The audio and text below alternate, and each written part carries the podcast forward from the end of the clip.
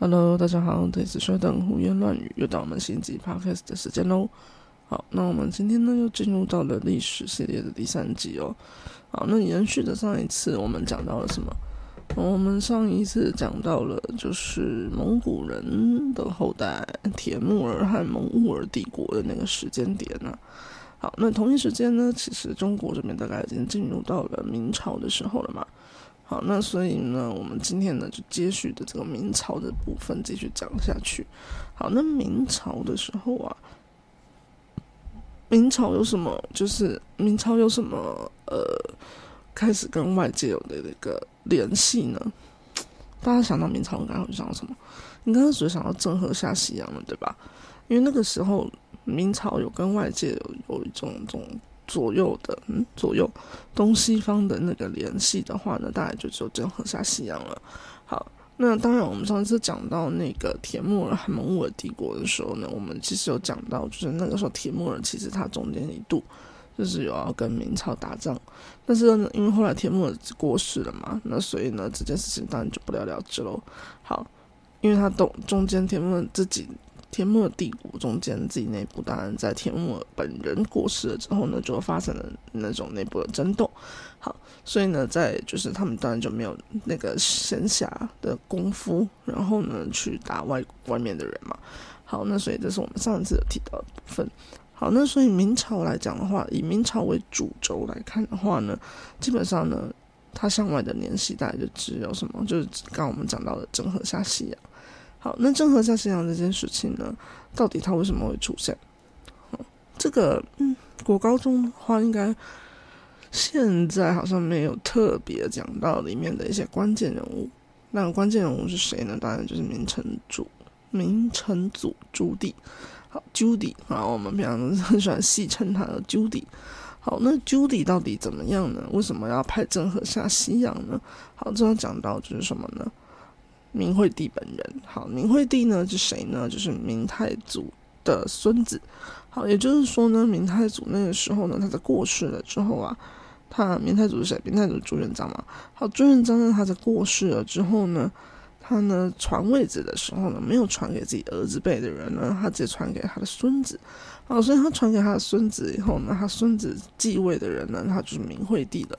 好，那明惠帝继位了之后呢？因为他其实我们大家知，我们大家知道，就是朱元璋其实原本呢是一个很很很严格的，然后甚至说我们讲，呃，皇帝掌权掌的很大的、很严重的这样子的一个皇帝，也就是因为我们知道，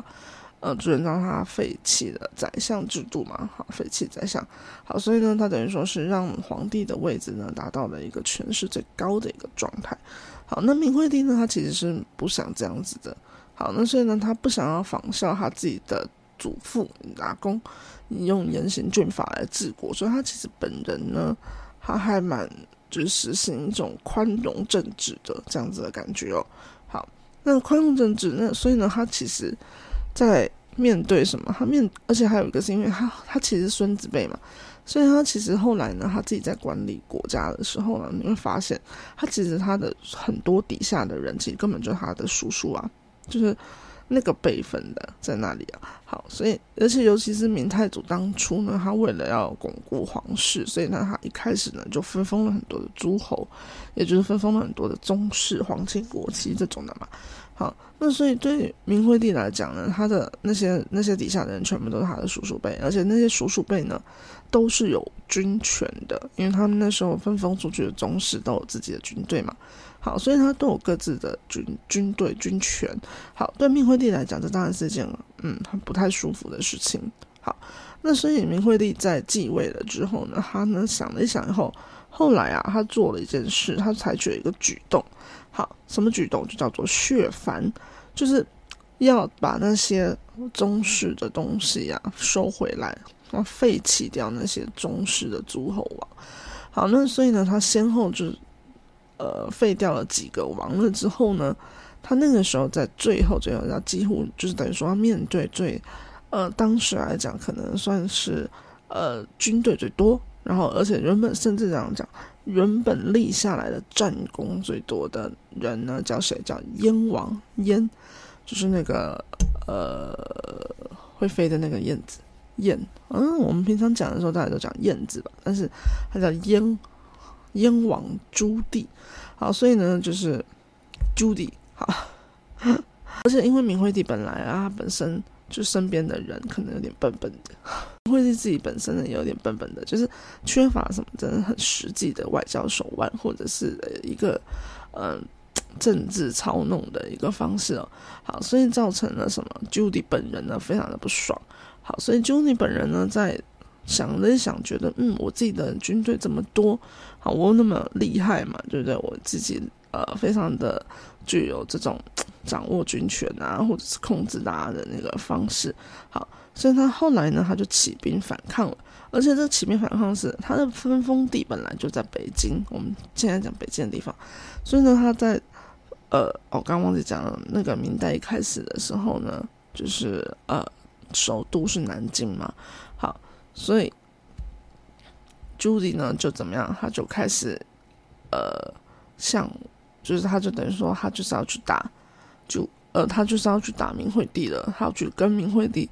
争夺这个皇帝的位置啊。好，那所以明惠帝这边当然挡不住，好，所以没有多久的那个朱棣这边呢就。哦，很简单的，就怎么样就打下来了，就把那个南京那边打下来了。好，所以也因为这样子，所以他就呃，等于说大获全胜的那种感觉哦。所以好，那大获全胜这种感觉之后呢，那个时候甚至呢，就是都城里面呢就放被放火了。好，然后就一片火海这样子。那一片火海之后呢，惠帝就不知下落了，就不知道他到底去哪里。好。那等到朱棣真的进到了那个南京城了之后呢？据说啊，就是呃，明惠帝已经烧死在里面了。原本是这样讲啦。好，据说，据说，好，据说原本是烧死在里面，但是呢，他们其实真的实际上呢，大家有找到的，好像只有那个时候皇后的呃尸体，呃尸体，哈，就是被焚烧过了以后的那尸骸。那可是呢？惠帝本人呢，其实他有据说他的太子都是不知道去到哪里了的。好，那所以呢，就有人讲说他其实是怎么样？他其实已经在就是火海陷入一片火海之前，他早就怎么样呢？他早就从那种呃秘密暗道的早逃跑啦，或者是也有人说呢，他们就是等于说去隐居啦，或者是出家啦之类的，反正就是等于说他下落其实是不明的。好，那。燕王朱棣呢？他那个时候，他虽然宣称哦，他在那个皇宫里面是找到了惠帝的尸体，然后还帮他办了葬礼嘛。但是呢，朱棣其实本人呢，据说他是非常的在意这个事情的，就在意说他其实根本就没有找到。好，那所以这也就是什么？这也就是我们讲说后来呢，郑和为什么要下西洋的一个原因。好，因为据说嘛，据说。惠帝这根本就没有没有死掉，所以呢，据说他早就已经逃跑了，然后甚至就是已经往南边跑了这样子啊。好，那所以后来的郑和下西洋，大家都讲说，其实一开始呢，就是为了去寻找失踪的惠帝。好，为什么？因为嗯，惠帝，也就是说这个燕王朱棣呢，他起兵反惠帝啊，然后呢把惠帝这边打下来。具体来讲，大概是呃一四零三年左右的事情。那一四零三年左右的事情，那可是那郑和下西洋开始的时间，其实就从一四零五年开始，也就是说一四零三年打了以后呢，到大抵定什么什么的这样子，大概要一四弄好啊，呃，稳定一点啊，大概是一四零四年的时间。好，那所以呢，他开始呢往，就是底下去走，然后呢去去航行，因为你看嘛，为什么突然莫名其妙要就是下西洋？在那之前根本就。中国来讲很少会这种主动的向外去移动的那种感觉嘛，因为中国原本自古来讲都是这种朝贡体制，都是他要等别人去朝贡，就是别人献东西给他，他没有自己主动跑到外面去这种状态。所以我们之前讲那什么张骞通西域啊，本朝出使西域这种感觉，那是很早很早以前的事情，中间这几个朝代里面基本上没有发生过这种事情。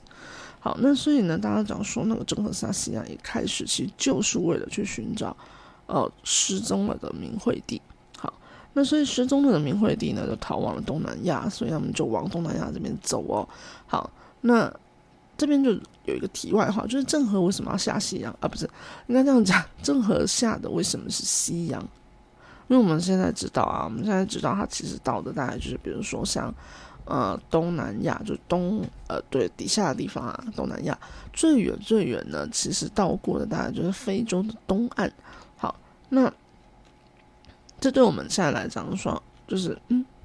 很奇怪，因为他主要去去非洲东岸没有没有就是没有到很特别有有什么事情这样。好，所以主要来讲的话，我们可能对他印象的是他就是去到东南亚这种地方。好，那为什么还要走下西洋？好，那时候的下西洋其实呢，还有一个原因，是因为他除了下到了东南亚地方了以后，然后他出了马六甲海峡，也就是他从马六甲海峡再更往西去走了，所以我们叫下西洋是这个原因哦。好，虽然它本质上来说很大的一个成分，大在东南亚这个地区，而且它造成的影响其实也比较多的，都呃影响在东南亚地区。好，比如说什么，就是因为它去到了东南亚这地方，然后就促使了很多我们讲说，呃，后来的人就是中国这边的人呢，移居的时候呢，都是往东南亚这边移居，因为已经很确定这里有哪些地方、哪些国家。好，所以呢，大家移居的时候呢，比较没有什么疑虑。好，所以呢，大家就可以向外移居的时候就这样子走了。好，那再来的话呢，就是呃，因为他在移动的过程之中，他等于说当然会把他，当当然会把那个时期的一些文化带出去。那这个文化带出去的话呢，其实就有个很大的、很明显的一个东西，叫做妈祖信仰。就是我们平常呢，就是嗯，大家如果就是台湾人嘛，比较常在拜拜的话呢，就是拜妈祖嘛，所以他们还会有什么妈祖绕境啊这些事情嘛，对不对？好，那所以这个呃，他等于说是郑和呢在出出海的时候啊，就把这个，因为据说妈祖是管海上的嘛，就是海上的行行进的平安呐这样子的嘛。好，所以呢，郑和下西洋的时候呢，他其实一开始他在出海之前，他是都有去拜拜的。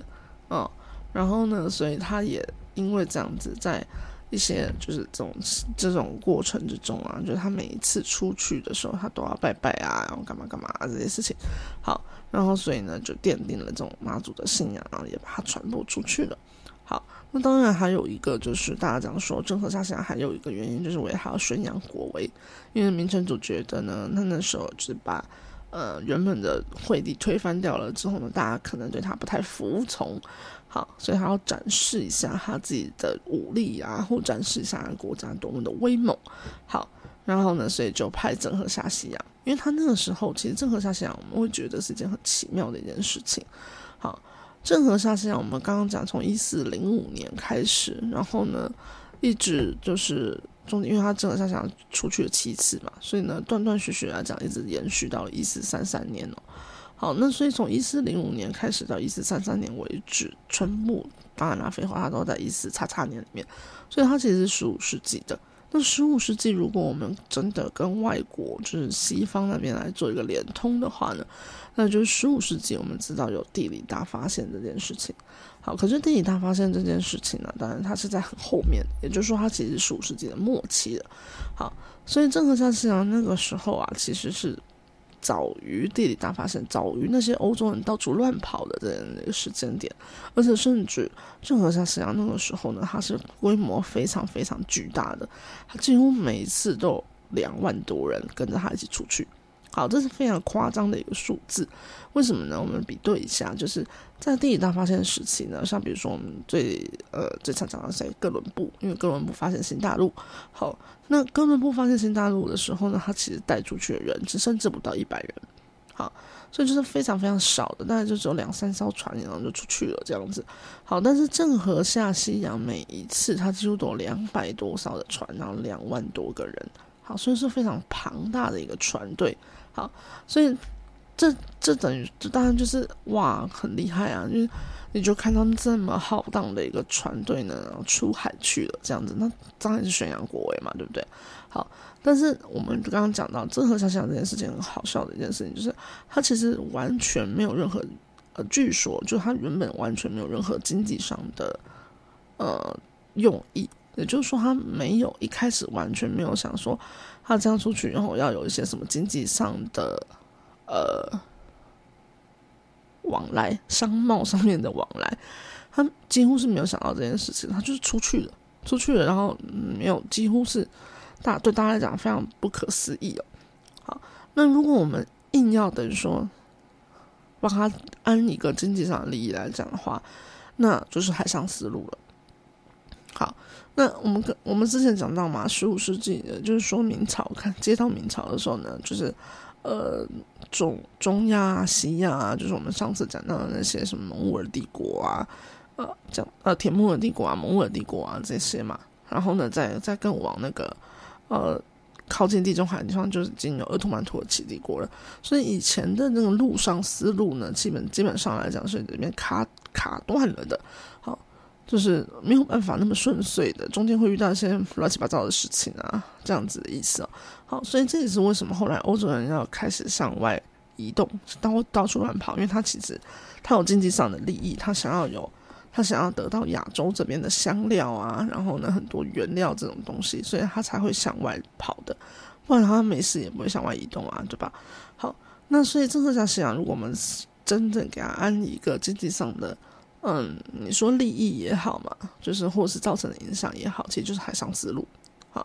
就是他这个下西洋的这个举动呢，因为他去到了这些地方，他当然就也促使了这些这些地方的文化交流嘛。好，当然他也留了一些人在那个地方，就是我们知道他就是每一次，因为他两万多人出去，总有极限，总有一些人会在各个地方留下来。好，所以像之前的时候呢，就有一些，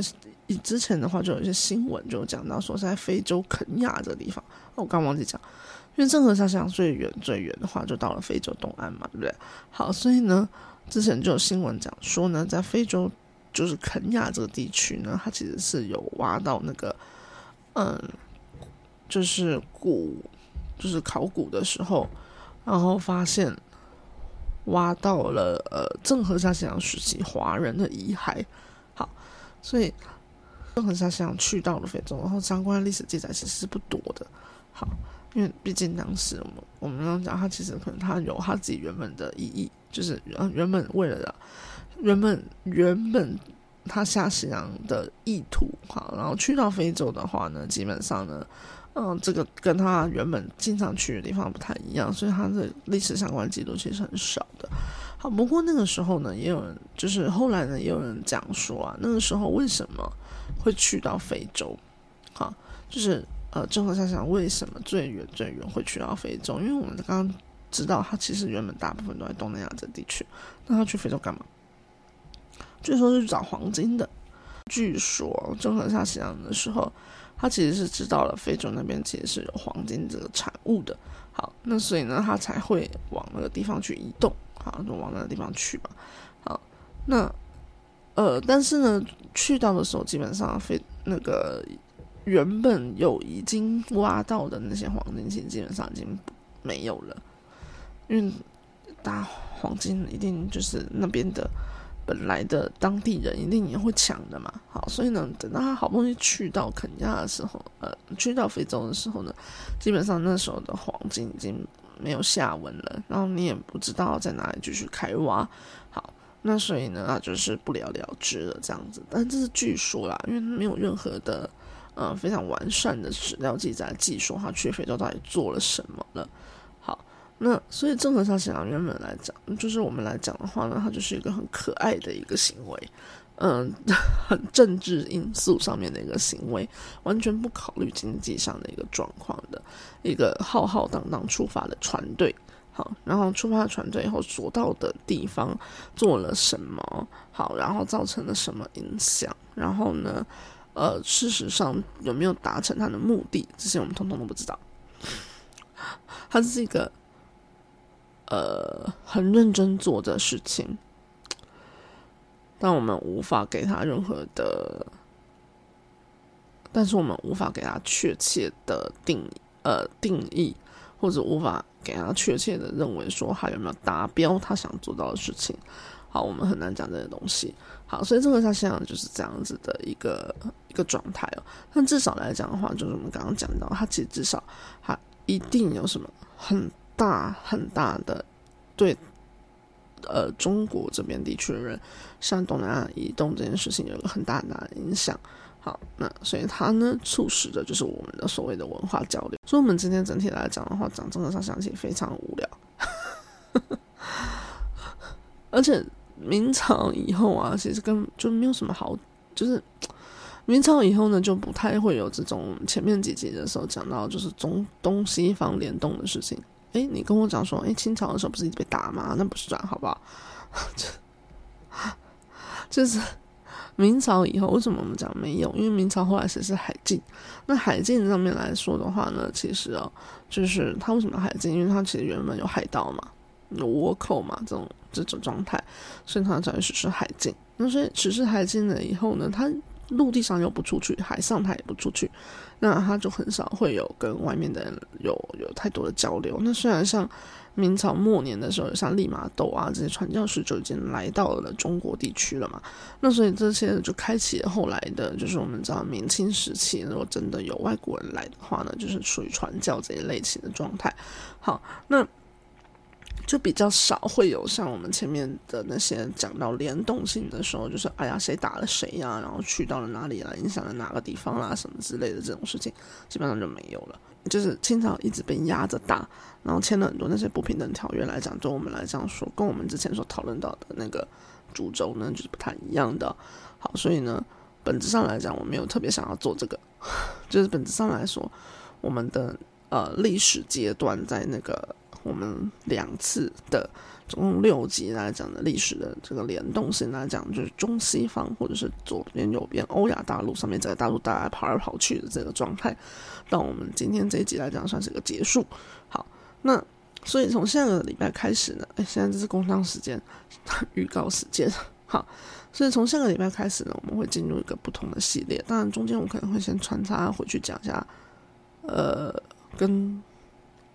国文有关的系列。好，那。等温先讲完了以后呢，可能就再回到历史的系列嘛。那历史系列的话呢，之后开始呢，就开始一个新的，跟我们前面的六集来讲不太一样的地方了。好，所以呢，好切入的角度就会不太一样。好，大家可以期待一下，我们之后会走一个怎么样的路线哦。好，总而言之呢，郑和下西洋呢就是这样子的一个状态了。嗯，所以我们呢之后呢会有一个不同的发展，那到时候期待一下哦。今天就到这里喽，拜拜。